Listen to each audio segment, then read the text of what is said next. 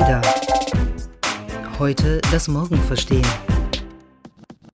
Etwa 100 Jahre nach Erfindung der Psychoanalyse wenden sich immer mehr Menschen, die sich einsam fühlen oder sogar an Depressionen leiden, an Smartphone-Apps. Was würde wohl Sigmund Freud dazu sagen? Können Mental Health Apps wirklich den Besuch beim Therapeuten ersetzen? Darüber wollen wir heute reden. Wir, das sind Jenny und Milena. Und ihr hört den ADA Podcast. Ja, es gibt immer mehr sogenannte Mental Health Apps, also Apps, die sich mit dem Thema mentale Gesundheit beschäftigen und die damit werben, dass sie Depressionen, Angststörungen oder auch posttraumatische Belastungsstörungen behandeln können oder zumindest bei der Behandlung unterstützen können, aber auch ähm, Suchtkrankheiten, Schlafstörungen bis hin sogar zu Suizidgedanken behandeln können. Wenn ihr mal schaut in den App Stores bei Google oder Apple, gibt es mittlerweile mehrere hundert solcher Apps. Manche kostenpflichtig, manche kostenlos. Und wir haben uns gefragt, was hat es mit diesen Apps eigentlich auf sich? Ist das etwas, was wirklich betroffenen Menschen helfen kann? Und warum steigt die Zahl dieser Apps eigentlich gerade so an? Genau, und ein Grund äh, für diesen Anstieg dieser Apps ist tatsächlich, dass laut Weltgesundheitsorganisation 300 Millionen Menschen weltweit an Depressionen leiden und sogar 800.000 Menschen begehen jedes Jahr Suizid. Das heißt also, mentale Gesundheit ist ein ja, wachsendes Problem. Und hinzu kommt, dass die Versorgung äh, auch immer schlechter wird, eben. Umso mehr Menschen an ähm, psychischen Erkrankungen leiden, ähm, umso größer wird die Nachfrage nach Therapeuten, die Wartezeiten steigen und vor allem in ländlichen Gebieten ähm, ist die Versorgung doch meist schlecht. Und zumindest helfen solche Apps dann dabei, die Hürde zu verringern, sich mit seinen eigenen Symptomen auseinanderzusetzen, wenn man nicht so schnell einen Termin beim Therapeuten bekommt und solche Apps gewährleisten auch eine gewisse Anonymität. Ich kann nämlich erstmal von zu Hause in meinem sicheren, ähm, in meiner sicheren Umgebung mich damit beschäftigen und auf meiner Couch mit einer App reden von der Couch aus sich therapieren lassen. Ähm, wir haben uns gedacht, dass wir dazu auf jeden Fall eine Expertin zu Rate ziehen wollen und haben im Vorfeld Miriam Junge angerufen. Sie ist Diplompsychologin und Psychotherapeutin in Berlin und ich habe sie mal gefragt, wie sie sich das eigentlich erklärt, dass immer mehr solcher Gesundheits-Apps für die mentale Gesundheit auf den Markt kommen. Hören wir mal rein. Ja, also diese Sehnsucht nach Ruhe, äh, Gelassenheit und Entspannung ist einfach enorm gestiegen, dadurch, dass sich auch durch das Internet und durch die Medien, die Geschwindigkeit, wir kriegen so viel mehr Input ähm, haben so viel höhere Ansprüche an uns, weil alles so viel schneller passiert und dadurch steigt diese Sehnsucht äh, nach Ruhe und Gelassenheit und das Bedürfnis, sich eben ähm, mit einfachen Tools das zu nehmen, was einen schnell runterbringt. Und das funktioniert natürlich bestens über Apps. Wir haben uns einmal angeschaut, was es da eigentlich für verschiedene Apps gibt und auch für verschiedene Kategorien von Apps. Und ähm, tatsächlich kann man unterscheiden einmal zwischen Chatbots, die so etwas wie ein digitaler Freund, eine digitale Freundin sind. Ähm, da gibt es zum Beispiel in China den sehr, sehr populären Chatbot Xiaoxi, äh, Little Eyes übersetzt, der 660 Millionen User hat. Und Xiaoxi ist äh, weiblich, 18 Jahre alt und eine ziemlich mächtige KI mittlerweile.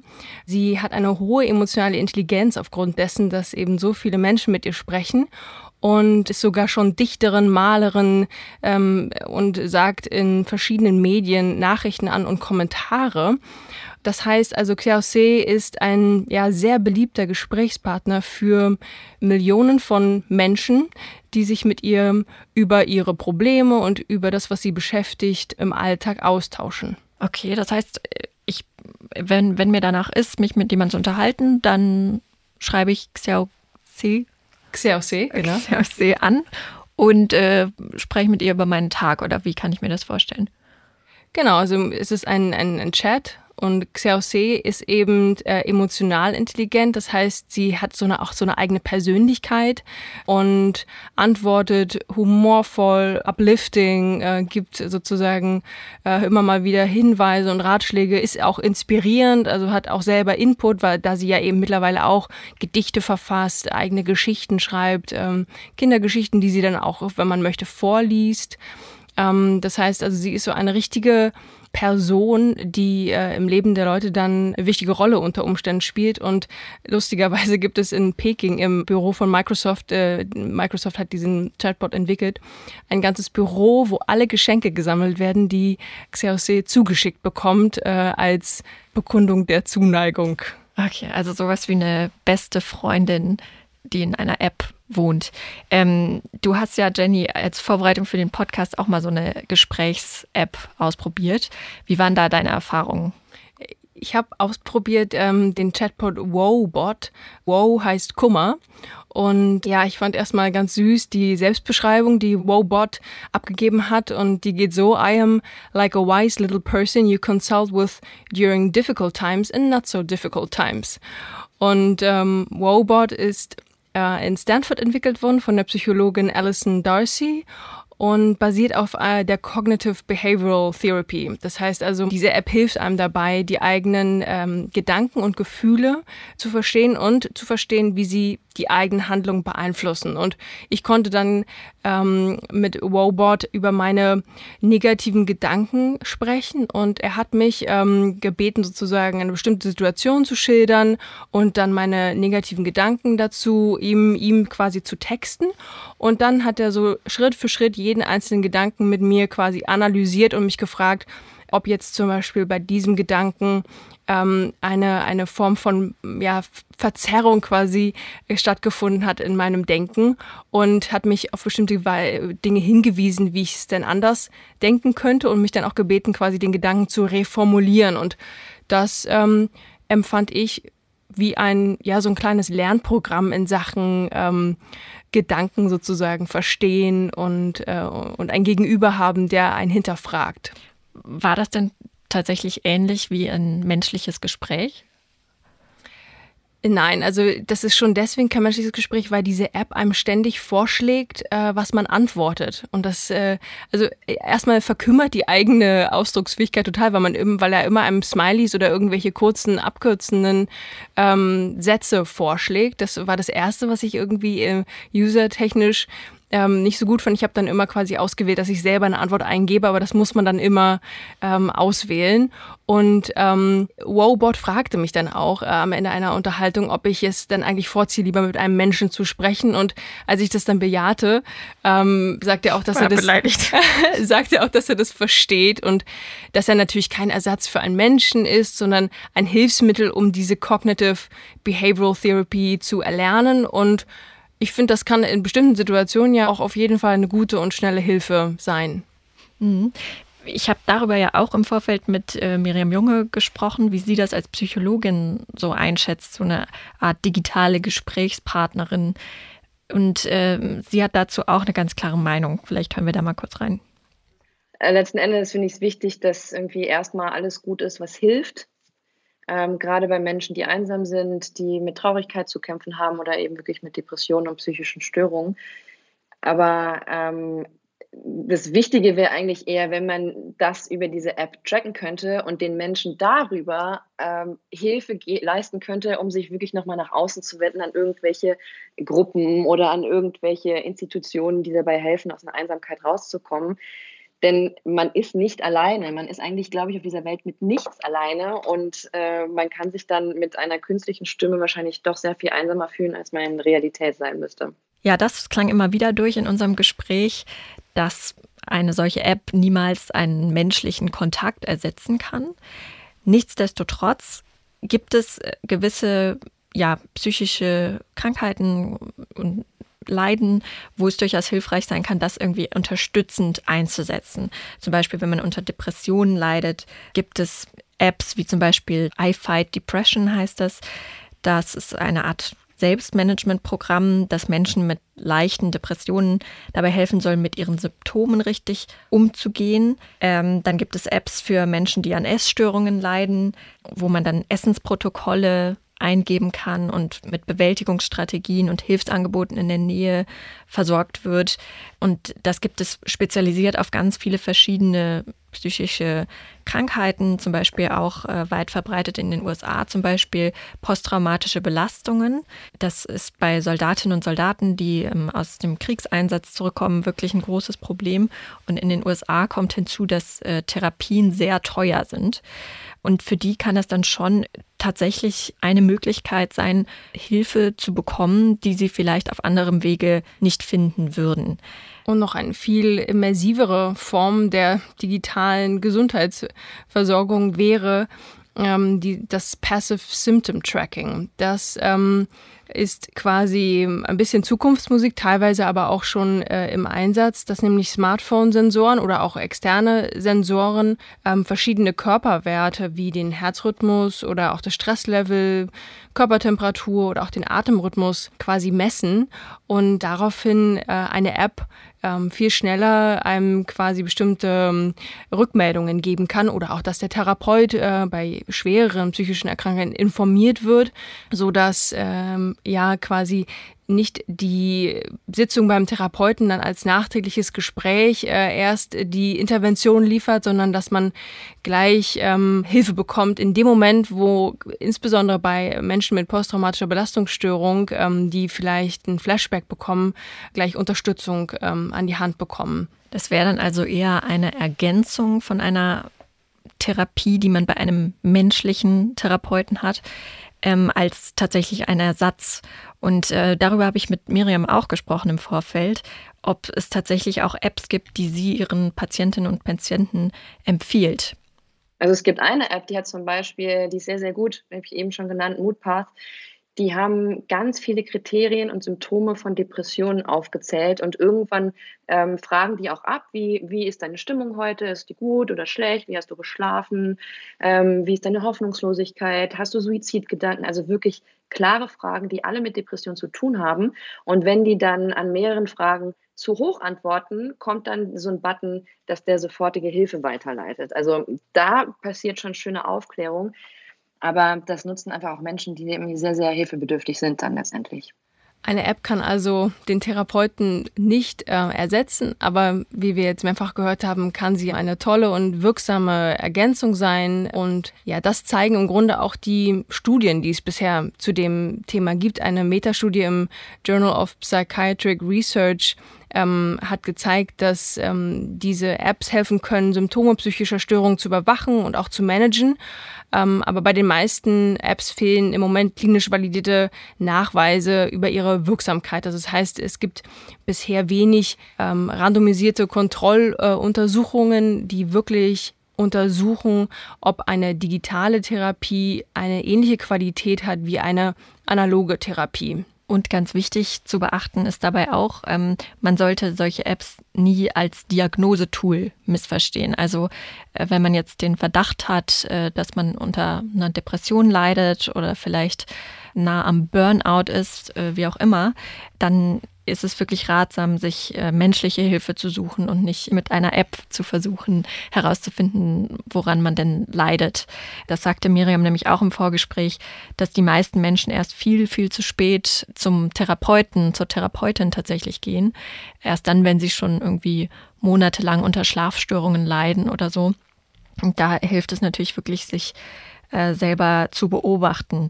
Diese Apps ähm, helfen dabei, dass ähm, das Stigma eigentlich psychologischer Krankheiten ähm, sich verringert, weil ähm, der Zugang zu solchen Hilfsangeboten viel einfacher wird.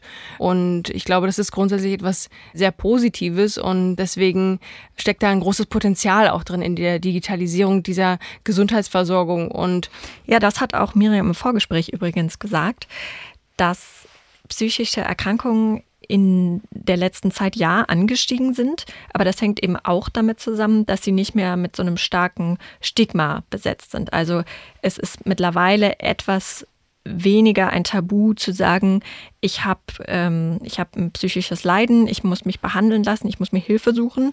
Und dazu können eben solche Apps auch beitragen, ne? dass man einfach ähm, achtsamer mit sich und seinem Körper umgeht, ähm, sich dabei unterstützen lässt, ähm, ja, sich selbst zu beobachten und zu schauen, was ist eigentlich mit mir los, äh, brauche ich vielleicht weitergehende Hilfe. Und glücklicherweise sieht das jetzt auch der Gesetzgeber so. Im Juli wurde ein Entwurf für ein digitales Versorgungsgesetz verabschiedet, das vorsieht, dass Ärzte in Zukunft auch Apps verschreiben können. Und ähm, das ist auf jeden Fall ein Schritt in die, in die Richtung, dass ähm, ja, Versorgung für mehr Menschen, insbesondere auch in ländlichen Gebieten, auch telemedizinische Angebote zur Verfügung stehen, weil wir ja tatsächlich ein Therapeutenmangel, einen Ärztemangel in, in vielen Regionen ähm, zu verzeichnen haben. Und es geht langsam voran, dass diese Apps ähm, Eingang finden in die Gesundheitsversorgung, aber wir sollten da ja auch nicht vermischen, ähm, was die Maschine jetzt wirklich leisten kann. Und der Blick zurück in die Geschichte zeigt das auch äh, schon. Die Mutter dieser äh, Chatbots ist ein von Josef Weizenbaum entwickelter ähm, ja, Sprachsoftware, Eliza, im Jahr 1966, die quasi die erste äh, therapeutische App war. Und der konnte man auch schreiben. Es war ein Computerprogramm, wo man reinschreiben konnte, was einen bewegt. Und sie hat auch ähm, nach einer bestimmten psychotherapeutischen Methode offene Fragen gestellt. Und es war ähm, ja erstaunlich, welche Gespräche da zustande gekommen sind, die wirklich ähm, nicht darauf ähm, haben schließen lassen können, dass da eine Maschine ähm, hintersteckt, sondern eben ein Mensch. Mhm. Ich finde auch spannend in dem Zusammenhang, ähm, wir wissen ja mittlerweile, dass eigentlich ja nichts umsonst ist, was äh, wo kostenlos dran steht. Also wenn ich jetzt einer einem Chatbot meine privatesten Ängste und Gefühle mitteile, wo landen diese Daten dann? Also was passiert damit? Und da wäre ich halt in dem Zusammenhang besonders vorsichtig. Und ich glaube, dass das auch in vielerlei Hinsicht noch nicht zu Ende gedacht ist. Ähm, so, so toll die Chancen auch sind, die damit zusammenhängen, ist das natürlich echt so ein Punkt, der erstmal reguliert werden muss, beziehungsweise äh, vielleicht ist es dann doch besser, wenn man für so eine App ein bisschen Geld bezahlt und dafür äh, weiß, dass dann auch die Daten irgendwie geschützt sind.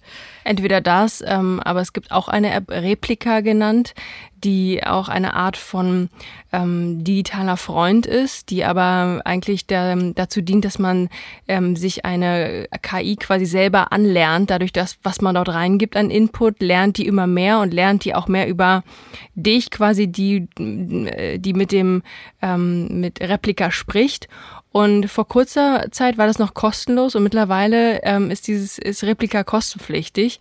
Und ähm, da habe ich mich auch gefragt, äh, was das für ein Signal sendet, dass ich jetzt auf einmal Geld bezahlen muss ähm, für irgendwie meinen digitalen Freund und empfand das quasi als größere Hürde. Okay. Interessant, weil äh, ja natürlich klar, die das eine Argument ist, man hat einen leichteren Zugang, der nichts kostet und ähm, dir sozusagen ganz niedrigschwellig äh, einen Gesprächspartner anbietet, der dir irgendwie Gesellschaft leistet und dir vielleicht auch helfen kann. Aber ähm, sobald du dafür bezahlst, ist es natürlich keine Freundschaft mehr in dem Sinne, sondern vielmehr eine Dienstleistung, was wahrscheinlich die Beziehung auch nochmal verändert. Auch ganz spannend. Also was da, was ist das für eine Art von Beziehung, die man zu so einem Bot aufbaut? Und äh, letztendlich bleibt dann auch noch die Frage nach dieser Abhängigkeit von, von solchen Apps. Weil ich glaube, die therapeutische Beziehung kennzeichnet ähm, ganz stark, dass ähm, eine Therapie anfängt und auch endet. Und ähm, eine App oder eine, eine, eine Beziehung zu so einem digitalen Therapeuten ist unter Umständen sozusagen grenzenlos und immer da und immer äh, verfügbar. Und man wird vielleicht gar nicht konfrontiert auch mit diesen äh, schmerzlichen Gefühlen des Abschieds von jemandem, der einen da unterstützt hat. Ähm, und insofern, ja, wie in vielen Bereichen des Mensch-Maschine-Verhältnisses äh, ist auch, sind auch in diesem ähm, Bereich äh, kommen da Fragen auf, wie wir in Zukunft eben mit den Maschinen interagieren und wie das auch eben uns verändert. Ja, ein, ein sehr spannendes Feld auf jeden Fall. Ich persönlich muss ja sagen, wenn ich mich schlecht und traurig und müde und gefrustet fühle, äh, ich lege das Handy so weit weg wie möglich und beschäftige mich nicht damit, weil ich eher das Gefühl habe, dass das Handy dazu beiträgt, dass ich mich schlecht fühle. Das habe ich auch Miriam erzählt in unserem Gespräch. Und äh, das können wir uns zum Abschluss, glaube ich, nochmal anhören, was sie dazu gesagt hat. Ich glaube, da hast du für dich schon eine sehr, sehr gute Methode entdeckt. Ähm, dieses, sobald du dein Handy an hast, bist du nicht wirklich bei dir. Und dieses, auf sein eigenes Bedürfnis hören, ohne diese Ablenkung durch Social Media oder was auch immer du dann auf deinem Handy machst, die, ist, die, die Gefahr ist sehr, sehr hoch, sich darin zu verlieren. Und wenn du das Handy weglegst und lieber rausgehst oder dich lieber mal damit beschäftigst, worauf du jetzt wirklich Lust hast, was du dir schönes kochen kannst, ob du dich vielleicht mit einer Freundin treffen kannst oder einfach vielleicht ein Schläfchen machst. Das ist eigentlich das, was uns langfristig dazu bringt, mehr auf uns zu hören und dafür auch zu langfristiger Zufriedenheit führen kann. Also es braucht nicht immer eine App. Sie kann aber in manchen Situationen durchaus helfen. Manchen hilft sie mehr, manchen weniger. Mir offenbar weniger. Ähm, uns würde interessieren, wie das bei euch aussieht. Habt ihr Erfahrungen gemacht mit solchen Mental Health Apps? Und wenn ja, welche? Dann schreibt uns doch mal bei Twitter zum Beispiel, at join-ada oder Facebook oder LinkedIn. Oder Instagram. Oder Instagram, richtig. Wir sind ja relativ neu auch bei Instagram. Äh, gleicher Accountname wie bei Twitter, join-ada. Folgt uns gerne und äh, ja, berichtet uns doch mal von euren Erfahrungen. Das würde uns sehr interessieren. Das war der ADA-Podcast, heute das Morgen verstehen. Entwickelt wird unser Podcast von der gesamten ADA-Redaktion, einem Teil der Handelsblatt Media Group. Produziert werden unsere Folgen in Düsseldorf von unserem wunderbaren Tonmeister Julian Stephan. Wenn ihr unsere Arbeit unterstützen wollt, könnt ihr das am besten tun, indem ihr unser ADA Magazin abonniert und unserem Podcast bei iTunes 5 Sterne gebt. Mehr Informationen gibt's unter join-ada.com.